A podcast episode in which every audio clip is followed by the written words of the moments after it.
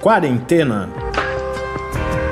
Resumo diário de notícias, pesquisas e as principais orientações sobre a Covid-19.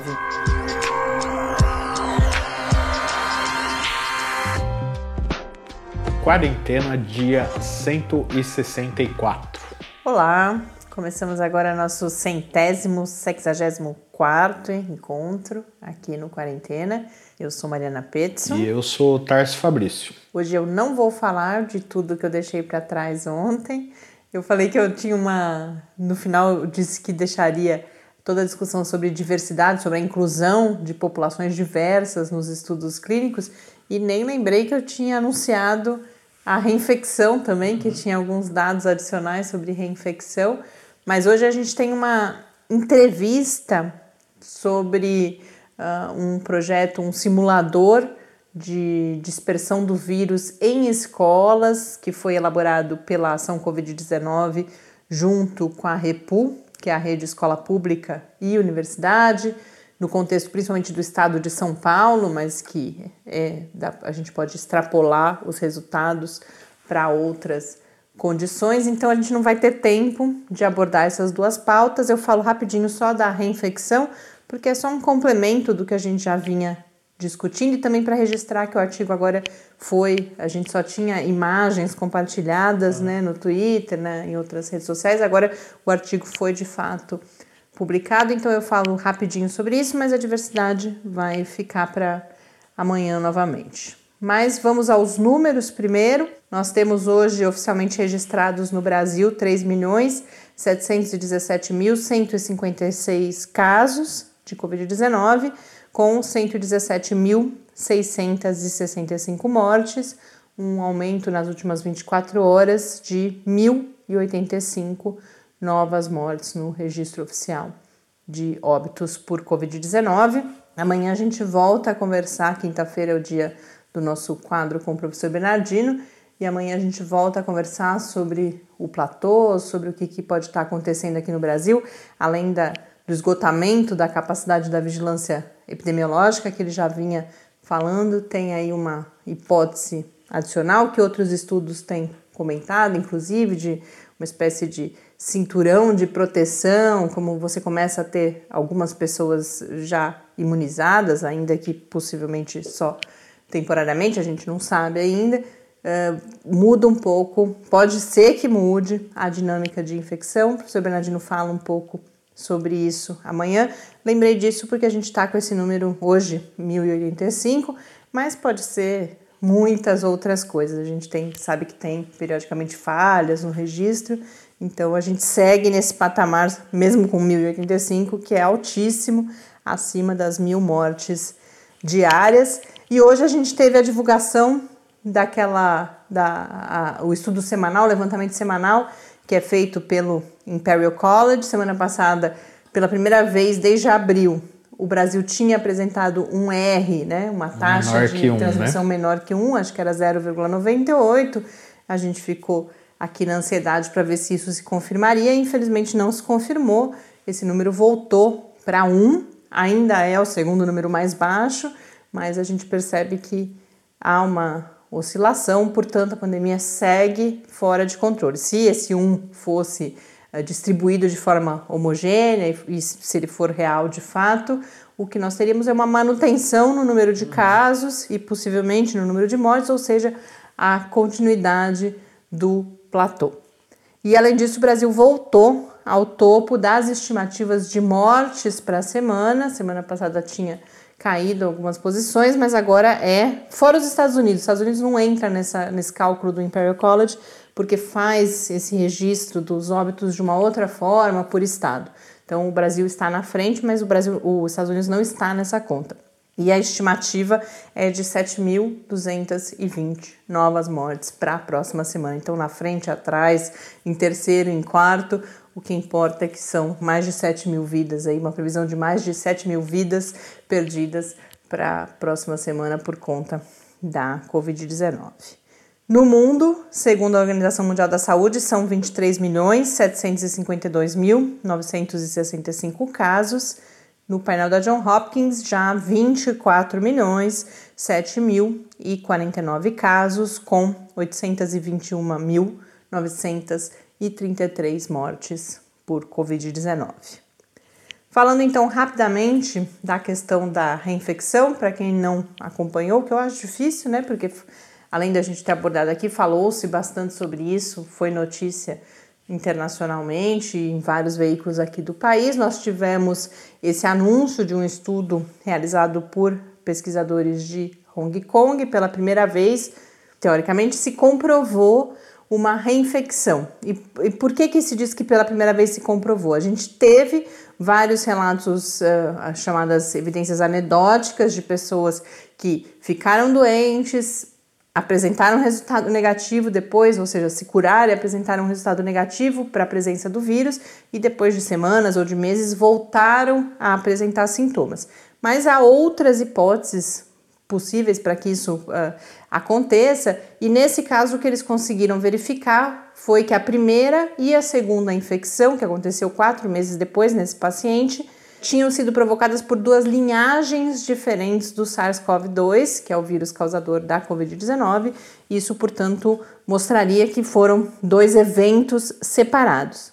Mais uma informação importante é que a primeira infecção é, foi sintomática e a segunda já sintomática. Esse paciente foi diagnosticado porque viajou e na sua reentrada no país foi testado por uma questão de protocolo ali no aeroporto e teve essa infecção confirmada. Isso, é claro, gerou várias manchetes, não que não seja justificável, mas é, uma abordagem muitas vezes um pouco sensacionalista e que gera, claro, insegurança, pânico.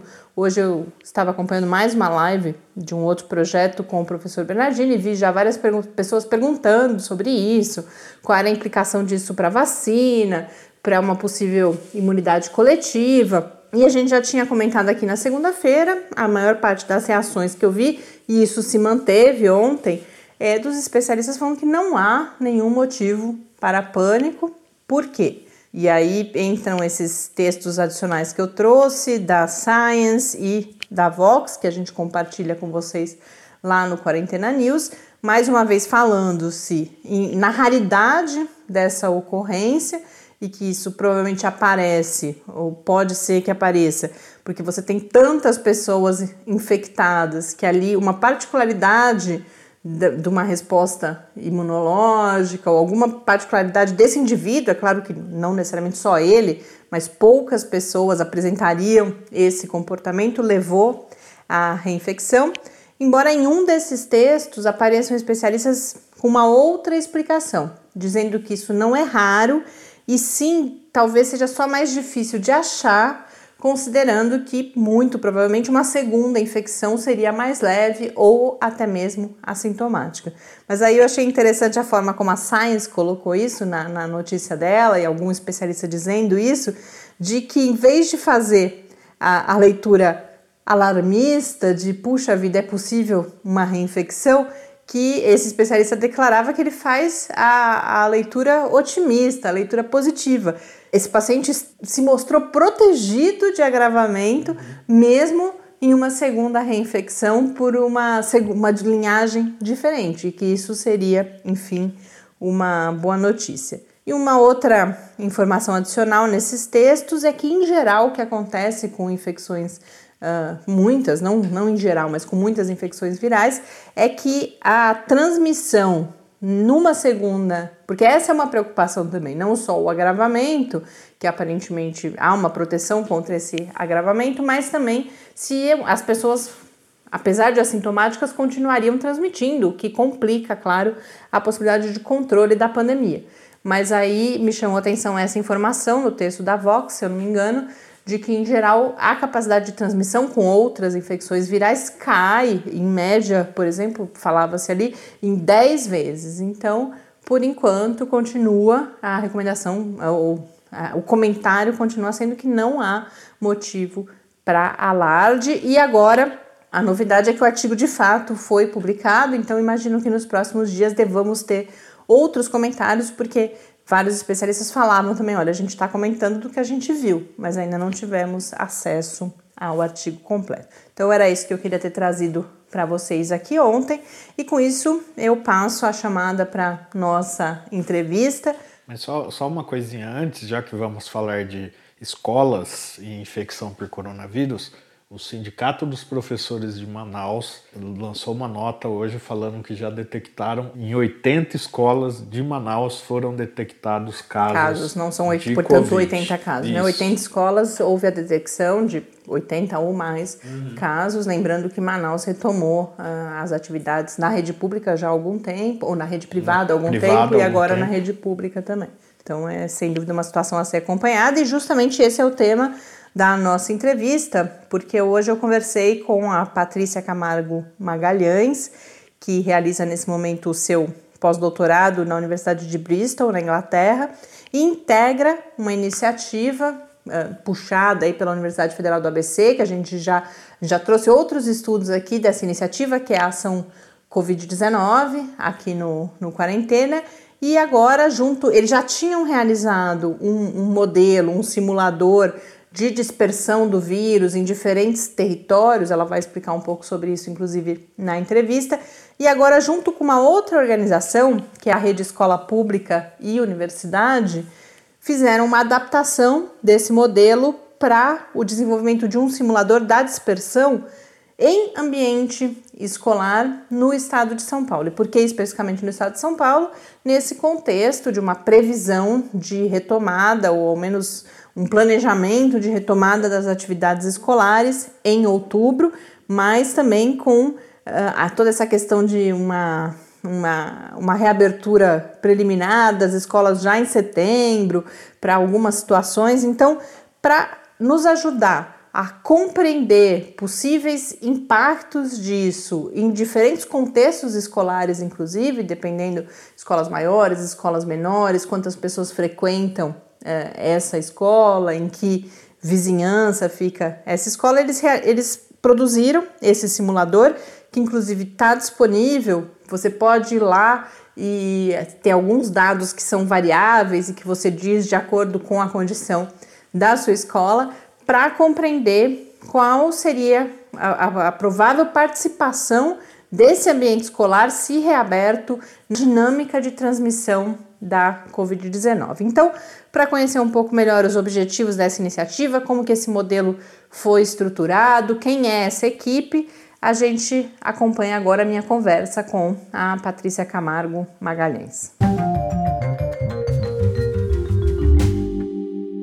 Patrícia, muito obrigada por ter aceito o nosso convite. É, é um, uma oportunidade, um privilégio poder conversar com você hoje. A gente além de, de, apresentar o modelo, a nota técnica para os nossos ouvintes, contar um pouco também do processo de desenvolvimento desse projeto. E para começar, justamente queria que você nos contasse quais foram os objetivos. O simulador especificamente de dispersão no ambiente escolar e em diálogo com esse momento de previsão de reabertura das escolas em São Paulo já é uma adaptação de um, de um outro modelo que vocês tinham feito. Então, por que nesse momento construir um simulador para o ambiente escolar? O que, que vocês pensam? Que contribuições esse modelo pode dar nesse momento da pandemia e, particularmente, desse debate sobre retomar ou não as atividades escolares no Brasil como um todo e especificamente em São Paulo, que é o cenário com o qual vocês trabalharam?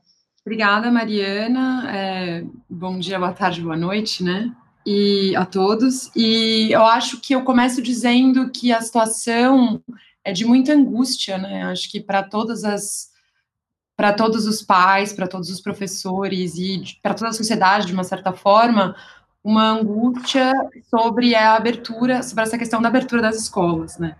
E eu acho que tem uma falta de informação muito grande, né, do ponto de vista técnico. A gente sabe muito pouco sobre é, o funcionamento do, do vírus e como ele será dentro das escolas.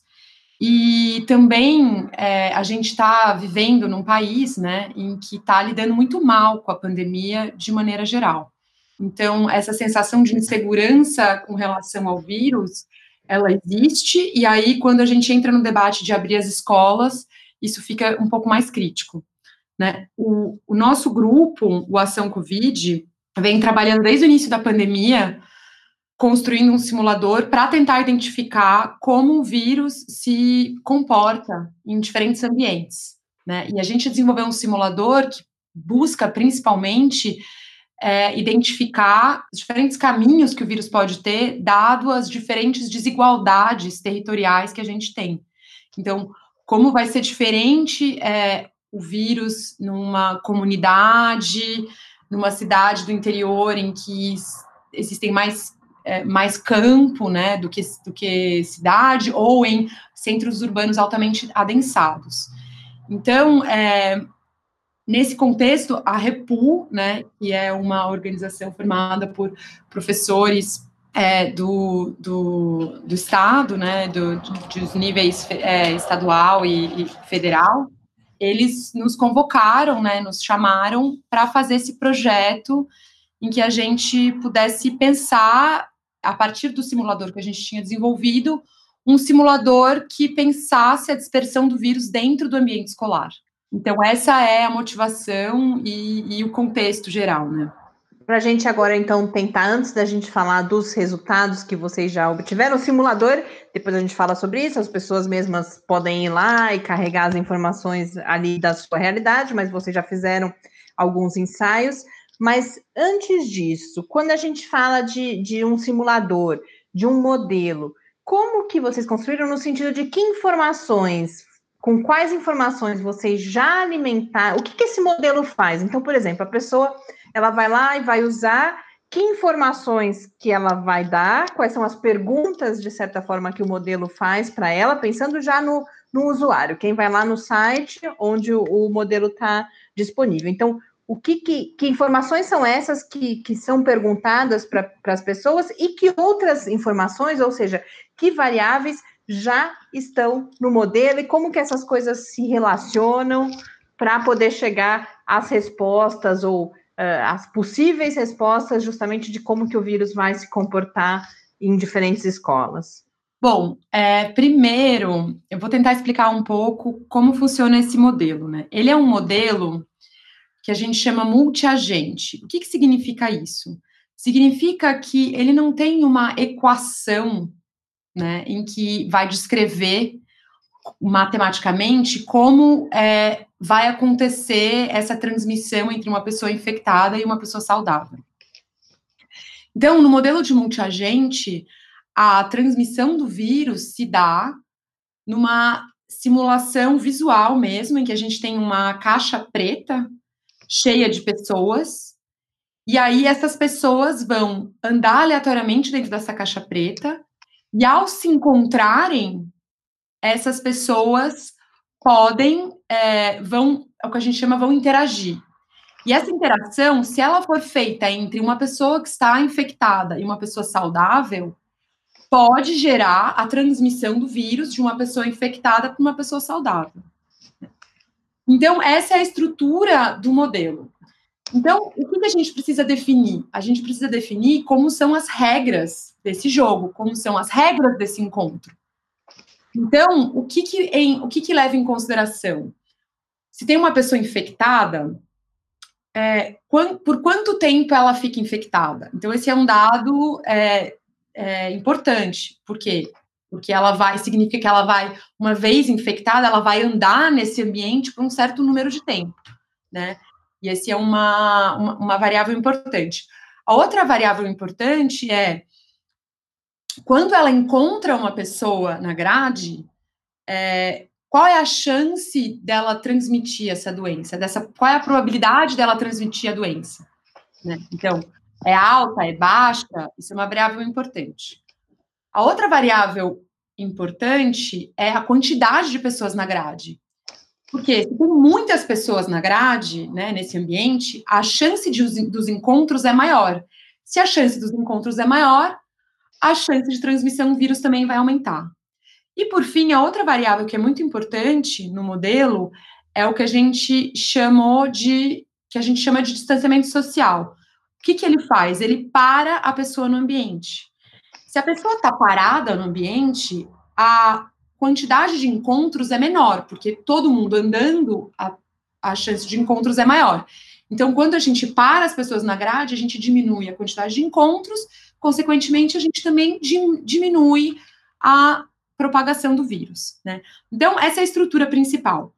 É, e a, a ideia do modelo é ser um modelo absolutamente acessível e intuitivo para que todas as pessoas, de crianças a adultos, possam mexer e manipular nessas variáveis que eu estou falando, através de escolhas de sliders ou, ou mesmo colocar, preencher um botão. Tudo isso pode ser está disponível no nosso site, né? Doação Covid.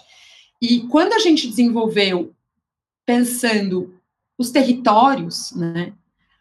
É muito importante enfatizar que o que define a probabilidade da propagação do vírus.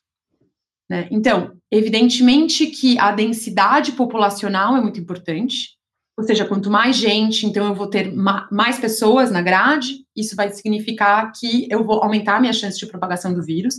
Então, a densidade populacional é um fator, é uma variável do modelo que no, no, na, no simulador para territórios chama densidade populacional mesmo. E a probabilidade de transmissão do vírus entre duas pessoas, é, ela vai depender, né, na nossa, na, na nossa construção do modelo, a gente desenvolveu um índice que chama IPC, Índice de Proteção ao Covid. O que, que é esse índice? Basicamente, ele vai definir é, levando em consideração se aquele território que a gente quer estudar a propagação do vírus, se tem água encanada, se tem asfalto na rua, se quantas pessoas moram na média nas casas daquele bairro, se, é, se tem saneamento básico, se tem hospital perto, Quer dizer, qual é a condição? Por quê? Por que, que isso é importante? Porque se as pessoas moram em condições mais precárias, em situações em que não tem água, moram muitas pessoas por casa, tem 10, 15 pessoas para dividir um, um mesmo banheiro, é evidente que a propagação do vírus nesse ambiente ela é muito mais propícia do que para ambientes em que a pessoa mora sozinha, é, que é o caso dos bairros mais nobres, né? Então, a gente criou esse índice exatamente para estudar a vulnerabilidade dos ambientes à Covid. Então, para a cidade de São Paulo, é, para a cidade de São Paulo, para a cidade do Rio, para Curitiba, para Fortaleza, a gente estudou vários, várias cidades e a gente fez uma classificação desse índice por distrito. Então, a pessoa pode ir lá e buscar e ver qual é o seu IPC. E o IPC, ele então, se, a pessoa está muito protegida ao Covid, a probabilidade de transmissão vai ser menor do que se ela estiver menos protegida ao Covid, então a probabilidade dessa transmissão vai ser maior. E a última variável que todo mundo pode mexer é a variável do confinamento social, né, do, do, do distanciamento social. Então, você pode definir qual é a porcentagem de pessoas da, dessa população que você quer que fiquem paradas nesse ambiente. E outras medidas como máscara, higienização de mãos, isso entra de, de alguma forma? Algum cálculo da, da, adoção de outras medidas além do distanciamento? Então, essas medidas, elas entraram é, na adaptação que a gente fez para o simulador das escolas, né? Então, no simulador do território, a gente é, fez uma fotografia de qual é a vulnerabilidade, porque a gente não tem controle e não tem informação sobre como está sendo a prática do distanciamento social nos diferentes territórios, ou mesmo o uso de máscaras, etc. Então, a gente fez uma fotografia levando em consideração apenas as questões sociais, é, de saúde, né, o acesso à saúde e as questões de, de infraestrutura, como determinantes da probabilidade. Mas no estudo, por exemplo, que a gente fez no Rio, é, a gente conseguiu mostrar que a, a Maré, né, que é uma grande né, comunidade no Rio de Janeiro, segundo o nosso simulador, teria uma realidade muito pior do que se mostrou com os dados de soroprevalência. Então, a gente conseguiu mostrar que a comunidade, usando práticas de distanciamento social e usando é, um, uma grande campanha que foi feita no local para conscientização da população, conseguiu aumentar o seu índice de proteção. Né? Então, isso foi muito interessante. E aí, particularmente para a cidade de São Paulo, na verdade, em todos os estudos que a gente fez, é, a gente precisa calibrar o modelo, né? Quer dizer, quantas, quantas pessoas eu coloco na grade correspondem a que densidade populacional? E que porcentagem de, de transmissão do vírus eu vou colocar? Então, a princípio, eu poderia colocar qualquer coisa, mas a gente quer descrever um modelo que seja mais realístico, né? Que seja, que seja que, de uma certa forma, dialogue com a sociedade, com a, com a realidade do, que a gente está vivendo. E aí, é, a, a, a, saída que a gente encontrou foi usar os dados de soroprevalência. Então, o que, que são os dados de soroprevalência? Eles medem aleatoriamente numa população a quantidade de pessoas que já tiveram contato com o coronavírus. Então, isso, isso inclui os assintomáticos e os sintomáticos.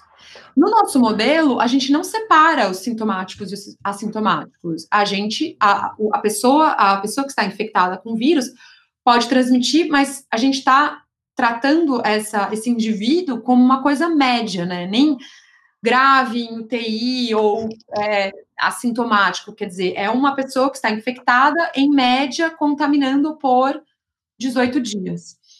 Então, a gente calibrou o, o, o para a cidade de São Paulo, a gente calibrou é, o modelo usando o histórico de é, distanciamento social que o Estado de São Paulo disponibiliza no site, que também é uma medida média, mas enfim, é uma medida. Né? Eu acho que os dados como um todo, eles não são incríveis, mas a gente tem que trabalhar com os dados que a gente tem. Então, é isso aí. E, bom, então a gente usou esses dados para contar uma história da cidade de São Paulo. Então, no dia 25 de março, a gente, no dia 25 de fevereiro, tem o primeiro caso. Pá, zero o programa. Então, dali depois, 27, 22 de fevereiro, 22 de março, começou a quarentena. O distanciamento social na cidade era de 50%. Depois de tantos dias, o distanciamento social aumentou, diminuiu, e a gente foi contando essa história no modelo, acertando essa história do, do distanciamento social, e foi calibrando a porcentagem de propagação do vírus para conseguir descrever os dados de soroprevalência que foram obtidos na cidade. E aí a gente conseguiu definir uma escala de, de IPCs, né? O que seria um IPC, qual seria a probabilidade de um IPC baixo, de um IPC alto. E aí, agora, né, um corte, quando a gente vai para a realidade das escolas, a gente não tem esse dado de soroprevalência. A gente não tem, para alguma escola que seja ainda um recorte aleatório do universo dessa escola, contando quantas pessoas foram infectadas ao longo do tempo. Então, é, o que, que a gente usou para calibrar o simulador das escolas? A gente usou dois, da, dois conjuntos de dados de duas escolas, e segundo né, o pessoal da Repu, que é composto também por várias é, é, funcionários, professores das escolas, então, entendem a realidade específica né, desses ambientes, são exemplos extremos de uma escola muito é, densa, ou seja, muito apertada, com muita gente, com pouco espaço físico, e uma escola com um grande espaço físico, arejado, pátio, etc., e com um considerável reduzido número de estudantes e, e professores. Então, são dois extremos do Estado.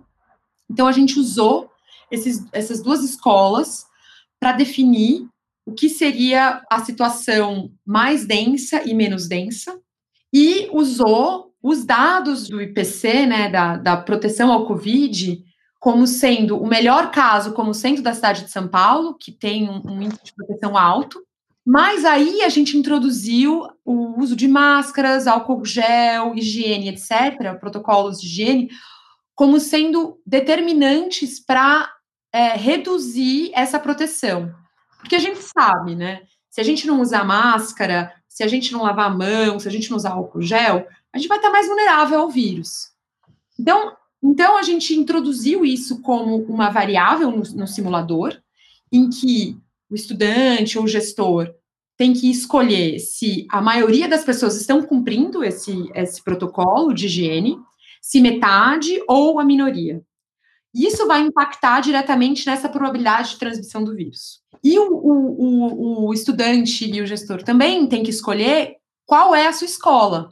A sua escola é uma escola que se classifica mais como uma escola mais densa ou uma escola é, mais dispersa ou está no meio do caminho? Então, o próprio, a, a, a gente deu, é, calibrou os extremos, né? Mas a gente abre essa possibilidade para que cada um possa identificar qual é a realidade da sua escola e mudar as variáveis para isso, né? E aí, claro, a terceira variável do distanciamento social continua sendo distanciamento social. Então, é, você, quando você vai simular, você precisa decidir se o distanciamento social é praticado pela maioria, isso significa que 70% das pessoas desse ambiente vão ficar paradas, ou não, ou só metade, e daí esse número cai para 50, e no caso da minoria, esse número cai para 30. Todas essas variáveis têm um impacto muito grande na dispersão do vírus no ambiente escolar. E aí, Patrícia, a gente falou, você falou que várias vezes a pessoa pode informar isso, pode informar aquilo, mas justamente vocês, na nota técnica, fizeram algumas simulações, inclusive para discutir o, o que está proposto nesse momento como calendário de retomada das atividades no estado de São Paulo. E eh, um desses cenários é aquele em que não há a, uma dinâmica de infecção, queria inclusive que você explicasse um pouco o que, que é o, a chamada dinâmica de infecção, e para que não houvesse poderiam estar presentes nesse ambiente justamente no caso de escolas dispersas, essas arejadas, com bastante espaço, 20,27% apenas dos estudantes, e nas escolas comprimidas, apenas 6,86%. E a gente sabe que na fase 1 desse plano de retomada, ao menos até esse momento, o que está previsto é a volta de 35% dos estudantes. Então, o, esse resultado está mostrando que nesse cenário de 35% a gente vai sim ter a infecção. Então, queria que você comentasse um pouco por que fazer essas simulações, esses diferentes cenários e esse resultado que vocês obtiveram. E antes de mais nada, explicando um pouco essa questão da dinâmica de, de infecção. O que significa? Sem dinâmica de infecção é ninguém está infectando ninguém, ninguém fica doente?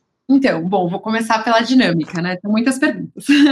Mas a, o, que, o que a gente chama de dinâmica de contaminação é ter uma curva mesmo expressiva, né?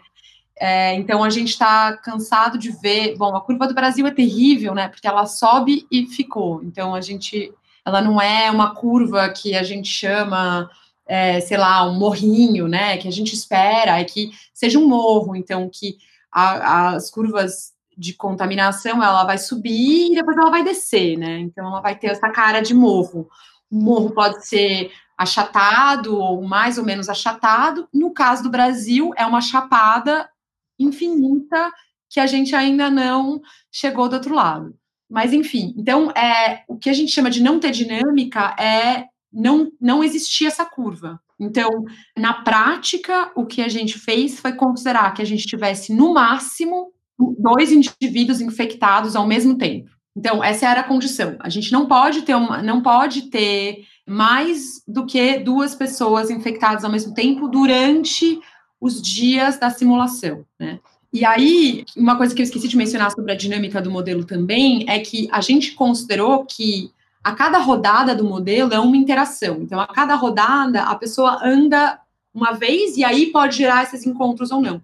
Então, pensando no ambiente escolar, né, uma outra adaptação que a gente teve que fazer do modelo é que o que, que significa pensar em interações no ambiente escolar, né? Aonde, quantas, quantas vezes as pessoas vão interagir nesse, nesse ambiente?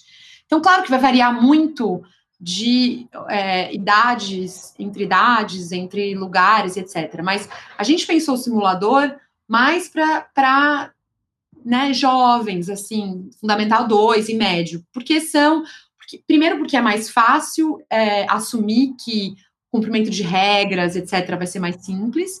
E também por essa questão da, da interação e da dinâmica, que é mais fácil descrever uma rotina escolar regrada do que no caso da educação infantil, né? Que eu acho que é um capítulo à parte nessa história toda. Mas, enfim, é, então a gente considerou que um dia escolar corresponderia a três interações no modelo. Né? Então, isso é bem importante também. E aí, por que, que a gente considerou três? porque a gente considerou mais crítico né, a entrada, o intervalo e a saída.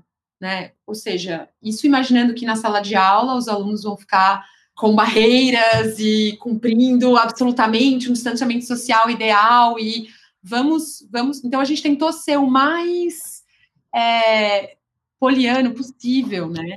No sentido de idealizar uma escola em que é possível praticar um, isolamento social dentro de uma sala de aula.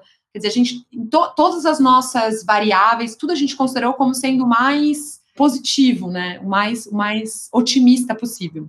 E aí, como o protocolo fala em 35%, então a gente calibrou o modelo nessas duas escolas que eu estava falando, entre a mais dispersa e a mais comprimida, levando em consideração, porque a gente tem os dados dessa escola, então a gente sabe quantos alunos tem, etc. Então a gente calibrou para considerar a situação em que apenas 35% dos alunos dessa escola tivessem nesse ambiente e 35% da escola dispersa também tivesse nesse ambiente. Isso, isso gerou uma, uma, uma realidade em que na escola dispersa eu tenho 110 pessoas e na escola condensada e apertada eu tenho 307. Né? Então, essa é a diferença do, do número de, de pessoas que vão circular nesse, na, nessa, nesse meu ambiente escolar que eu vou simular essa caixinha preta. E aí, é, a gente levou em consideração o melhor cenário, então, todo mundo respeita as regras de distanciamento social, todo mundo cumpre, vai cumprir uh, as regras de, os protocolos de higiene, uso de máscara, etc. E aí a gente viu que nesses dois ambientes, para que eu não tenha essa dinâmica, ou seja, para que eu não veja uma curva de contaminação, no caso da escola dispersa, eu, eu preciso ter não 35, mais 20% das pessoas, dos alunos dessa escola nesse quadrado. Se eu tiver 35%, como sugere o Estado, eu vou ter uma taxa de contaminação de 10% dos, dos alunos, ou do, da, da, população, né, que, que, que não é restrita aos alunos, né, eu acho que é importante falar isso. Quando eu falo ambiente escolar, eu levo em consideração os professores, os funcionários e os estudantes, toda a comunidade. Ou seja, se, eu, se ao invés de é, 20%, tiver 35%, eu tenho uma contaminação de 10%. E no caso da escola é, adensada, comprimida, esse número cai para 6%. Eu preciso ter 6% dos alunos nessa escola para garantir que é, eu não tenha contaminação.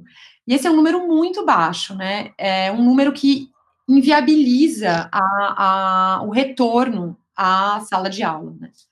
Então, mesmo o 20%, que é uma realidade muito ideal no sentido de escola, né, para a realidade das escolas que a gente tem no estado de São Paulo, ainda assim é um número que inviabiliza a praticidade de ter uma volta às aulas com, com qualidade e com comprometimento à saúde de todos os envolvidos, né, dos estudantes, dos professores e dos funcionários. Lembrando que a gente está falando não só da, da escola ideal, mas como você colocou antes, num cenário ideal também de que, por exemplo, na sala de aula eles estão todos protegidos, que são só as três interações, está todo mundo usando máscara, lavando a mão, né?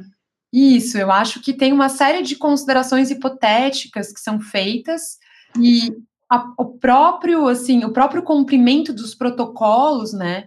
Que esses são protocolos, que é bem importante enfatizar isso, que os protocolos são sugeridos.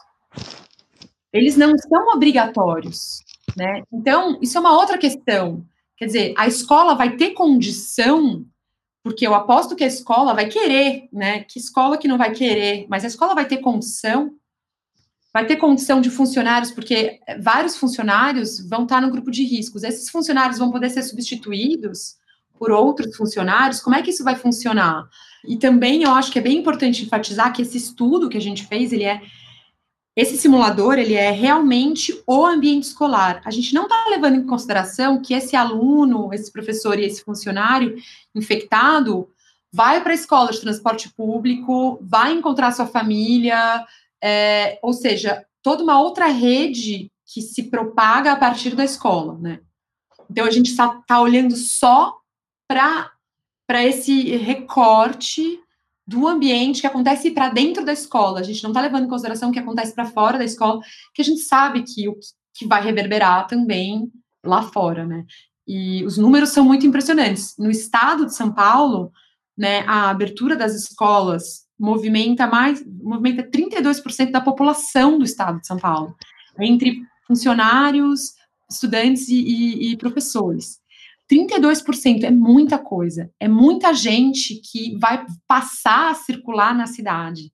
Isso sem contar alguns pais que vão circular mais porque as crianças não estão em casa. Então, o aumento da circulação de 32% da população do estado não é desprezível, né? Acho que isso é um fator. Muito pelo contrário, né? Patrícia, para a gente encerrar, eu vou mudar um pouco de assunto, que me chamou, é uma curiosidade, mas é, que nos ajuda também a entender um pouco como, como são construídos projetos como este, que é o fato de que você é física, sua área de pesquisa é a área de física de partículas, então como que você se come, porque você se envolve num projeto como esse, mas também aproveito para pedir que fale um pouco como que, que é constituída justamente essa equipe, que tipo de profissional é necessário, de pesquisadores, para que um projeto do, do, de um simulador como esse, de modelos e as outras ações que vocês vêm desenvolvendo na Ação Covid possam ser concretizadas. Mais uma vez, é mais de uma pergunta. É. pelo, menos, pelo menos duas tem aí, né? Que, que, é a sua participação específica e a partir disso também que você nos conte um pouco é, quais são as características dessa equipe. Bom, é, eu acho que é legal contar um pouco a história, né? Assim, a história sempre nos ajuda. Então, a história desse projeto começou com é, José Paulo, né? Que é um foi parte também do Ação Covid. Ele é professor da Federal do ABC, economista e é meu amigo de longa data e me chamou assim, ah, você sabe programar, é, você consegue mexer num simulador? Tive uma ideia. Aí eu, bom, sou física, sei programar, vamos ver o que é. E aí já era uma ideia inicial do, de um simulador que é inspirado no, num vírus, né, num, num software de simulação de propagação de um vírus, do vírus da gripe. Então, assim nasceu o Ação Covid é, em março. E eu acho que, daí, do, da, do, ponto de vista pessoal, né, eu acho que é, ele surgiu também num ambiente em que a gente tinha muitas incertezas sobre o que era o vírus e o que estava acontecendo num país governado ou desgovernado, ou governado desgovernadamente, propositalmente, por um maníaco, que desde o princípio apontava que não iria, não iria atuar para conter o vírus. Né? Então, surgiu um, uma necessidade, uma vontade nossa de produzir um, um, um, simulador, a partir do simulador, conseguir provocar e chegar em todas as pessoas, para que as pessoas pudessem entender a gravidade do vírus, a longevidade do vírus, porque desde março a gente dizia: olha, o vírus vem em ondas. Então, desde lá de trás, a gente já apontava para essa, essa realidade, para a questão da densidade populacional. Então, vírus na favela, a hora que chegar na favela, nas comunidades, vai ser um estrago porque as pessoas moram empilhadas, as pessoas em alguns lugares não têm água para lavar a mão. Como é que a gente vai pedir para que as pessoas lavem as mãos? Então, nessa ânsia de querer, é, de uma certa forma, produzir um, um, material de divulgação científica que fosse acessível para a população, né? Que viesse ao mesmo tempo informar e, sub, e dar subsídios para os gestores também entenderem, olha, então então, eu preciso. Como é que eu faço para reduzir a propagação do vírus? Eu preciso proteger as pessoas. Como é que eu protejo as pessoas? Deixando as pessoas em casa, dando condição para essas pessoas ficarem em casa, é, garantindo que as pessoas possam é, comer, né? Então, dando dinheiro, distribuindo, distribuindo comida se for necessário, álcool gel, quer dizer, garantindo coisas, por exemplo, como o exemplo de Paraisópolis, né? Que fez o que o Estado deveria fazer não só construir hospitais, né? Quer dizer, o Estado se manteve simplesmente, e aí o Estado, pensando até o Estado de São Paulo, achou que a função dele era simplesmente construir hospital, né? E vai muito além disso, né? E eu acho que a, a, a pandemia podia ter sido muito, muito, muito menos pior no Estado de São Paulo se o Dória tivesse agido com responsabilidade, não tivesse aberto em, em em maio, no final de maio, quando a gente estava aumentando.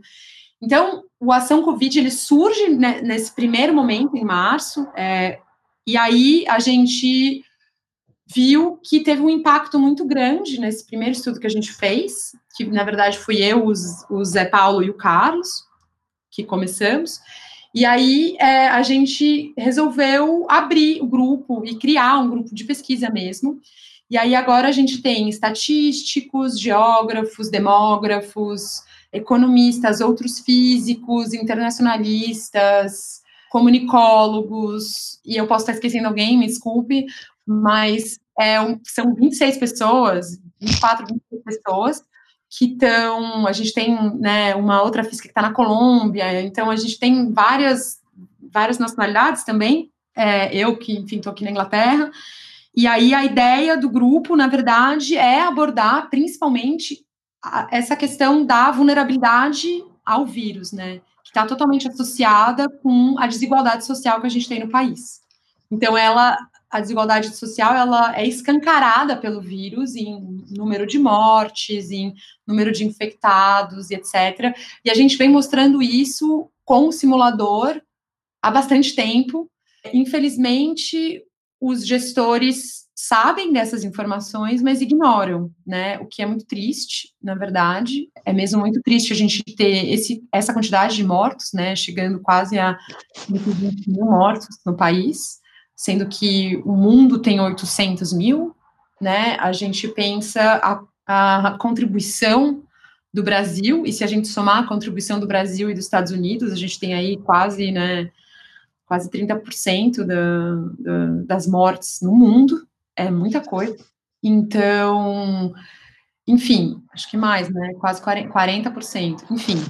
Mas então acho que, que a ideia do grupo era um pouco essa, assim, a gente está sempre tentando criar diálogos e, e, com outras com as comunidades. Então, a gente fez um estudo no Rio junto com o é, Observatório das Favelas, né, que também foi um, um, esquema muito parecido com o pessoal da Repu. Então, quando o pessoal da Repu é, vem com essa demanda, traz, traz consigo uma reflexão sobre o entendimento da escola, sobre a realidade da escola, sobre os problemas sociais, quer dizer, está pensando na escola, traz esse conhecimento para a gente, então é muito gratificante poder aprender com eles, né?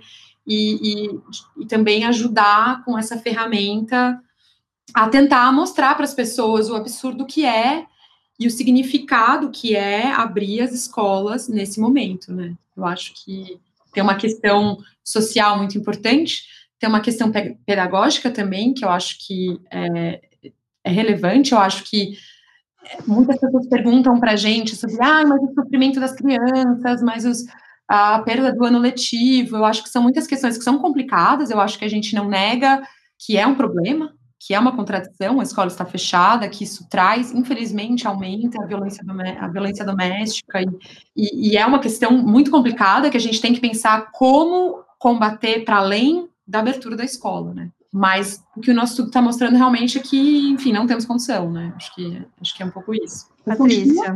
Ficou alguma coisa em responder? Não, acho que tá. Respondeu, respondeu sim. Apesar disso, dessa minha mania de apresentar várias perguntas ao mesmo tempo, mas eu acho que você deixou bem claro não só o, o seu envolvimento, mas a gente volta, de certa forma, onde a gente começou, também nos objetivos do projeto, e a gente vê que a gente tem ao falar de modelo, por exemplo, no podcast, em alguns debates que a gente já fez, a gente sempre fala que o, o modelo ele tem uma finalidade, né? Ele não é ele não é um retrato da realidade. E nessa sua resposta você deixa bem claro também, além desse apoio à tomada de decisão, esse outro lado que eu acho que talvez não tivesse aparecido antes, que é o da divulgação, é o da conscientização, é você ajudar a mostrar cada vez mais para mais pessoas que situação é essa que a gente está vivendo e mais do que isso, o que, que a gente pode fazer para que ela não seja, para que ela seja um pouco menos grave, na verdade, ou, ou possa ser controlada em algum momento e a gente saia justamente do, do, do patamar aí, do platô que você destacou na sua fala. Muito obrigada, foi um prazer conversar com você e parabéns aí para você e para toda a equipe por esse trabalho. Espero que a gente tenha várias outras oportunidades de conversar sobre ele e outros assuntos. Obrigada, Mariana. Espero que esse simulador viralize aí entre os estudantes do estado, todos brinquem bastante com ele. Muito obrigada. De volta aqui no quarentena, embora uma informação importante é que embora o modelo tenha sido pensado nesse contexto do estado de São Paulo, ele ajuda a compreender toda essa dinâmica também em outras localidades. Então, como eu disse, eu compartilho lá no Quarentena News o site do modelo e também a nota técnica que foi produzida para o lançamento e que ajuda muito. Eles comentam lá todo o contexto de retomada das atividades escolares, falam de experiências, inclusive em outros países, o que há uma compilação do que vem acontecendo em outros países que já reabriram as suas escolas. Então, recomendo também bastante a leitura no endereço www.lab.fiscar.br barra Quarentena News.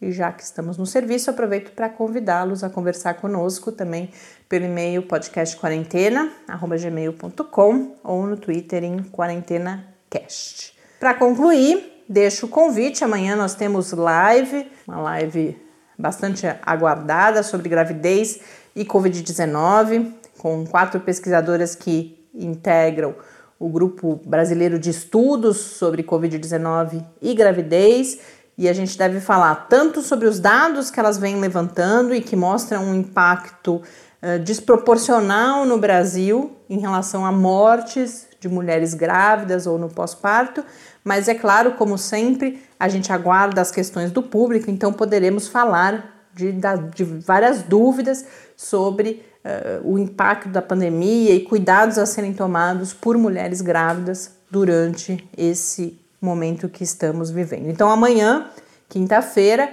às 6 horas da tarde, nos canais de sempre, então, canal do Lab no Facebook, canal Clique Ciência no YouTube e agora também no Twitter, no perfil da Clique Ciência.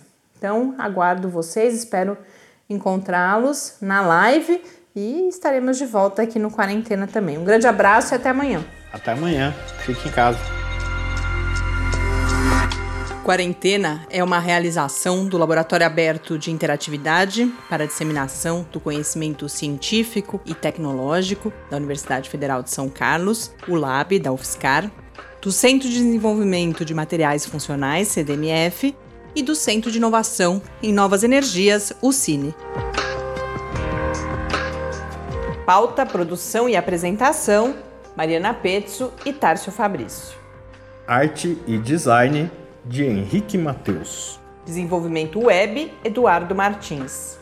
Edição de áudio, Lucas Stefanuto.